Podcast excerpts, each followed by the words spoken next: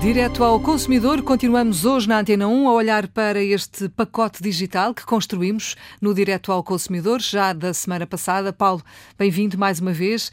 E hoje vamos eh, fazer compras em redes sociais. O que é que devemos saber antes de avançar? O que é que devemos ter em conta? É isso que, que lhe peço. Que cuidados é que nós devemos ter, Paulo? Eu acho que aqui podemos começar por perguntar quem é que nunca fez uma compra numa rede social e, portanto, se calhar a maior parte dos consumidores vão levantar o dedo. E bem porque um, estes, o fenómeno digital aproximou muito os consumidores e também nos permite ter acesso a muitos produtos que nós não teríamos acesso se estivéssemos só a olhar para o comércio tradicional, o que é de facto bastante positivo. Agora, é preciso ter aqui em consideração muitos critérios e muita segurança quando estamos a falar de compras em que eu não estou, como se costuma dizer, a olhar para o próprio vendedor e, portanto, não conheço quem está do outro lado um, da, da, própria, da própria rede social, daquele perfil, porque é muito fácil nós sabemos criar perfis na internet, é muito fácil criar perfis nas redes sociais. E é muito fácil ser enganado, não é? É muito fácil ser enganado, é muito fácil incutir confiança e todos nós corremos o risco e estamos todos. Não tem a ver até mesmo com o conhecimento sobre os meus próprios direitos, tem a ver mesmo muitas vezes com uma questão de sorte e uma questão também de sermos ou não mais cautelosos nos processos de compra.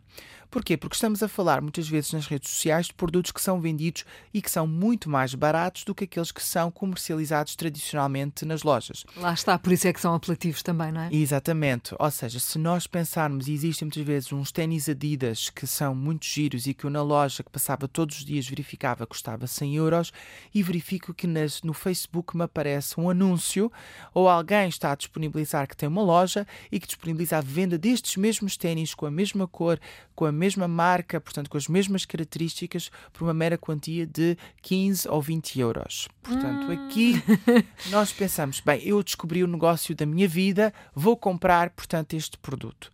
Uh, e esqueço completamente os 100 euros que o produto estava a custar na loja. E aqui pode começar uma verdadeira dor de cabeça. De duas, uma. Ou efetivamente eu faço o pagamento do montante e até posso fazê-lo de forma segura uh, e, portanto, confiante e acautelei, e, portanto, não forneci dados pessoais, por exemplo, no que diz respeito a, a esta compra no Facebook, e depois espero, espero e nunca recebo o produto.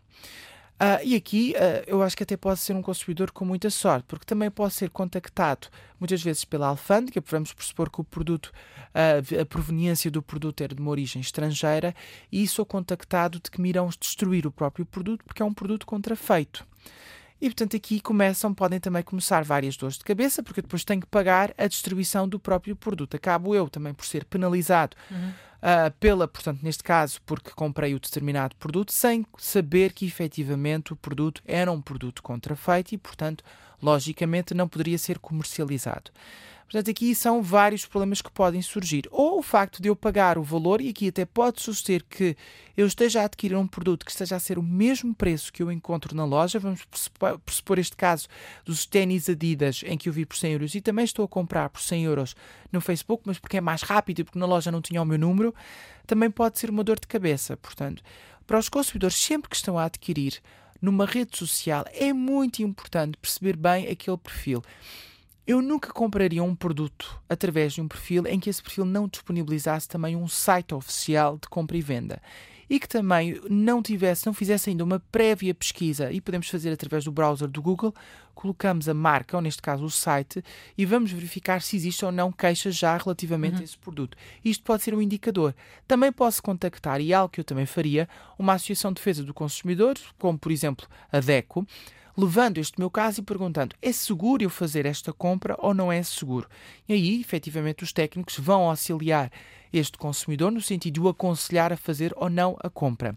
E por outro lado, acautelar-me sempre para evitar dar informações pessoais, nomeadamente informações sobre a minha conta bancária, e, por exemplo, quando estamos a falar de uma transação que exige uhum. a informação da minha conta bancária para que essa transação se conclua, evitar dar informações sobre cartão de crédito. Porquê? Porque não sabemos quem é que está do outro lado e alguém pode efetivamente utilizar os, esses dados para algo ainda bastante pior que nem vamos falar aqui. Por outro lado, ter sempre em consideração que quando algo começa a correr mal, o primeiro contacto que eu devo fazer é junto de um órgão de polícia criminal, porque eu posso estar perante uma situação que é um crime de burla.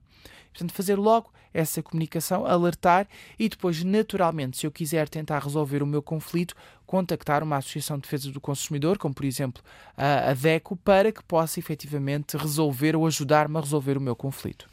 Muito bem, só lhe posso agradecer o facto de ter vindo. Paulo Fonseca é jurista da DECO. Hoje olhamos aqui para as compras em redes sociais, cada vez mais na moda.